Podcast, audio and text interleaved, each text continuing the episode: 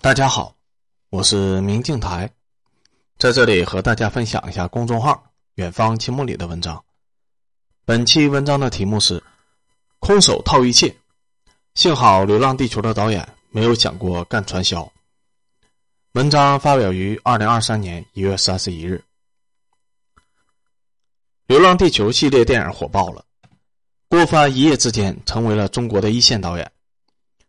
郭帆的导演功力肯定是非常优秀的，但是更优秀的是他的忽悠能力。但凡换个导演，但凡郭帆的忽悠能力没有那么离谱，《流浪地球》系列的电影在第一部的时候就已经黄了，根本就不会有第二部。这种忽悠的程度，某种意义上甚至可以称之为骗。《流浪地球》这个震惊世界的电影，其初始配置低的惊人，导演郭帆。本科法律专业，硕士读的北电管理系研究生，总共就拍了两部电影。第一部《李先记历险记》斩获惊人的七百万票房，亏麻了。第二部《同桌的你》还可以，但评分也仅有六点零，相当之低。制片人宫格尔就更厉害了，都没有从事过电影行业，艺术领域的最强战绩是二零零七年拿下快男十八强。平时靠配音为生，官方找他是因为两人是北漂时候的室友，十几年的好哥们儿，并不是因为宫格尔以前有过傲人的制片人经历。《流浪地球》的版权是中影二零一三年拿下的，中影想把这个片子拍好，于是，在几年的时间里面，接触了很多外国的大导演，比如卡梅隆、阿方索、吕克·贝松等等，无一例外的遭到了拒绝。后来，版权到了导演宁浩的手里面。然后宁浩觉得自己拍不好这个，机缘巧合之下又转给了好友郭帆。郭帆和老婆都是刘慈欣的书迷，拿到《流浪地球》的版权以后很激动，决定要不惜一切代价拍好这个电影。没有名气的导演想要拉投资是不可能的，只能先行自己投资做，做出一定的成绩以后的样片，然后才会有投资人进入。这个道理和开公司拿风投是一样的。郭帆砸进去一百多万。没钱了，宫格尔当制片人以后，一毛钱的工资没有领到，还贴进去几十万，把车都卖了。剧组最困难的时候，宫格尔一边当制片人，一边接活给网剧配音，赚点生活费就投给了剧组。为啥宫格尔这么拼呢？因为郭帆天天拉着宫格尔谈理想。我们这个《流浪地球》的剧本如此的伟大，只要拍成了，一定可以轰动世界，这辈子都值了。你是想一辈子给人配音吗？还是和我一起改变这个世界呢？越谈未来和理想，宫格尔就越激动，给郭帆打的钱也就越多。但是宫格尔的钱和劳动力都是有限的，远远不够。郭帆自己的一百多万也是杯水车薪。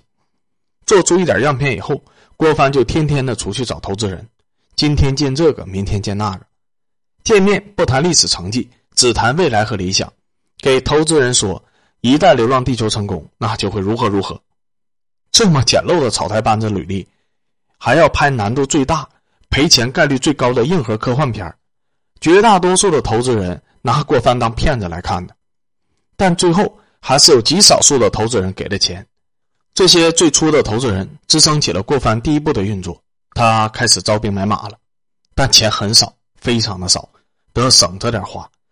这种硬核的科幻片在硬件和特效的上面，钱是省不了的。那就只能在演员的片酬上省钱了。于是，《流浪地球》创下了中国电影大片里面最低的片酬记录，和当下演员高片酬之风反差极为的明显。官方选的男一号叫做陈若轩，一个戏剧学院刚毕业的小演员，谈好的片酬是五万元，合同都签了。如果不出意外，这位叫做陈若轩的不知名的演员将会一飞冲天，毕业第一部戏就将成为四十六亿票房的男主。但陈若萱签合同之后，只在剧组里面待了几天，就认定郭帆的这部戏肯定没有前途，整个就是一草台班子，自己完全是被骗了。于是陈若萱干脆利落的毁约了，支付了郭帆五万元的违约金，直接走人了。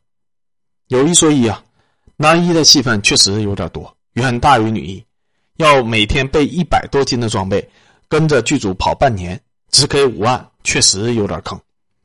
来剧组干了几天，宁可给违约金都要跑路。看来五万的片酬是不可能留住专业人才的。但是郭帆又没钱了，怎么办呢？于是郭帆找了一个十四岁初中毕业的赵今麦当女主角，完全没有学过影视专业，谈好给片酬五万，然后带着赵今麦去横店找了一堆小年轻试戏，选中了一个叫做屈楚萧的年轻人，谈好给十万的片酬。原定的五万加前任男一号的五万的违约金，就这样，男女主角都有了。两个人的片酬折算为时薪的话，也就比群演强一截。便宜是便宜，但是这男主和女主也太弱了，撑不起来呀。怎么也得找几个大牌演员来撑撑门面吧。于是郭帆找来找去，到处的找大牌演员。找到人后，不谈片酬，只谈理想。谈《流浪地球》，如果拍成以后会有多么伟大，会在中国的电影史上留下何等的地位？大牌演员也是人呢，你不能不谈片酬，只谈梦想啊！但最后还是有人被梦想吸引了，那就是吴孟达，中国电影史上顶级的金盘配角吴孟达，同意按照二十万的片酬出演《流浪地球》。对，吴孟达拍《地球一》只收二十万的片酬，完全就是意思意思。郭帆向吴孟达承诺，刘维强这个角色一定会请刘德华、梁朝伟这类的巨星大咖来演，绝对不会辱没达叔金牌配角这个身份。同时，一定会把《流浪地球》拍成中国划时代的科幻巨作，让老人家这次超低的片酬，这个演出是绝对值得的。于是达叔动心了，然后同意了。把达叔忽悠来以后，郭帆的剧组终于不像一个草台班子了，有了第一根撑场面的大梁。但承诺的刘德华和梁朝伟等天王巨星，郭帆没有找到，只是建立了联系，这也是《流浪地球二》刘德华出演的原因。不过郭帆找到了另一个巨星，那就是吴京，然后整出了一出空手套战狼的绝世好戏。郭帆先和吴京聊梦想、聊未来、聊中国影视业是多么需要《流浪地球》这种电影，然后一起喝酒，喝得醉醺醺以后，郭帆激动地对吴京说。不踏出第一步，就永远没有人做这件事情。吴京激动的对郭帆说：“看到你就想到了当初的我，牛逼！”然后郭帆就提出让吴京来剧组客串三天，露个脸，给电影撑撑场面。你说气氛都烘托到这儿了，这吴京能不答应吗？反正也就三天的事情。进了剧组以后，郭帆不断的给吴京加戏，越拍越多，每天找吴京谈心，不断的展示《流浪地球》剧本的闪光点。于是吴京待的时间就越来越长，最后足足待了三十一天，整个剧组都超支了，还遭到了投资方撤资，剧组没钱了。要是按照合同约定的片酬给吴京发工资，那剧组就得停转了。怎么办呢？郭帆就找吴京继续聊天，聊到最后的结果就是，吴京决定不收任何的片酬，零片酬出演，同时自掏腰包六千万给剧组，让郭帆有钱把这个事情继续的推进下去。梦想啊，为了梦想，工资和区区六千万又算得了什么呢？反正嘛，吴京最后成为了股东，而郭帆一毛钱没花，找了个不辱没达叔身份的明星来演刘培强，还顺便弄了六千万的现金。这就是《流浪地球一》当年空手套战狼的典故。整个《流浪地球一》几乎没有在演员片酬上面花钱，最高的片酬就是吴孟达的二十万片酬，连女一号才五万片酬。其余配角的片酬全部都在五万以下，郭帆把百分之九十以上的资金花在了装备打造和特效上，但即便如此，钱还是不够。就算是吴京给了六千万，也还是不够。但郭帆借力打力，不断的滚雪球，用前面拉来的钱和演员向后面的投资人证明实力，不断的聊天，不断的获取投资人的信任，最终拉来的总计的投资合计三点五亿元，签约了大量的投资人。这才撑起了《流浪地球一》的制作，但这些钱还是不够。于是郭帆极其抠门的对待每一分钱，很多道具都是从隔壁宁浩的《疯狂的外星人》剧组借来的。中国总共就三家物理特效公司，两家在郭帆的忽悠下签了低报价的合同，最后被郭帆的高要求弄得差点倒闭了。但就这还是缺钱，最后郭帆忍痛把剧本最初定下的四千多个特技镜头。给砍掉了一半，最终把《流浪地球一》给拍摄完了。因为资金的不足，很多场面并没有做到完美，于是《流浪地球一》被影迷们起了一个外号，叫做“小破球”，因为确实有点破。虽然是小破球，但并没有阻拦大家疯狂的购票支持《流浪地球一》的热情。最终，《流浪地球一》在全球共拿下四十六点八六亿票房，制片方分账十七亿元，制作成本三点五亿元，宣发费用一点五亿元，合计五亿元，最终利润共计十二亿元，差不多赚了四倍，花了三年时间。相对于巨大的风险来说，这个收益并不算高。但一点一亿的观众掏出了这笔钱，在中国种下了《流浪地球》这颗科幻的种子。吴京投资郭帆六千万，最后挣了两个多亿，还收获了极佳的口碑，典型的名利双收。当初郭帆天天拉着他聊的梦想实现了。从这方面说，不能说是郭帆在忽悠人，但如果《流浪地球》失败了，那郭帆就是典型的忽悠人，而且是忽悠了一大群人。因为即便成功了。吴京都觉得自己是被一步一步的精心骗来的，认为用“骗”这个词来形容郭帆的行为都不太算过分，更别提如果失败了。但最终，《流浪地球一》还是成功了，于是自然有了《流浪地球二》。有了第一部的巨大成功，郭帆拉第二部的投资就容易多了，钱不再是问题。但郭帆抠门的习惯依然没有改。吴京好忽悠啊！第一个找吴京，第一部你都零片酬了。第二部也得零片酬吧？为了补偿你，我给你投资份额，你再投个个把亿的进来，保你挣钱。求一是冒险，求二可不是躺挣啊。但不管怎么说，这都是零片酬，演员还是要自己出钱给剧组。就这样，《流浪地球二》的主演也有了，片酬也省了，资金也来了。然后郭帆利用《流浪地球一》的名气，到处的找赞助商。在最花钱的硬件这方面想办法省钱。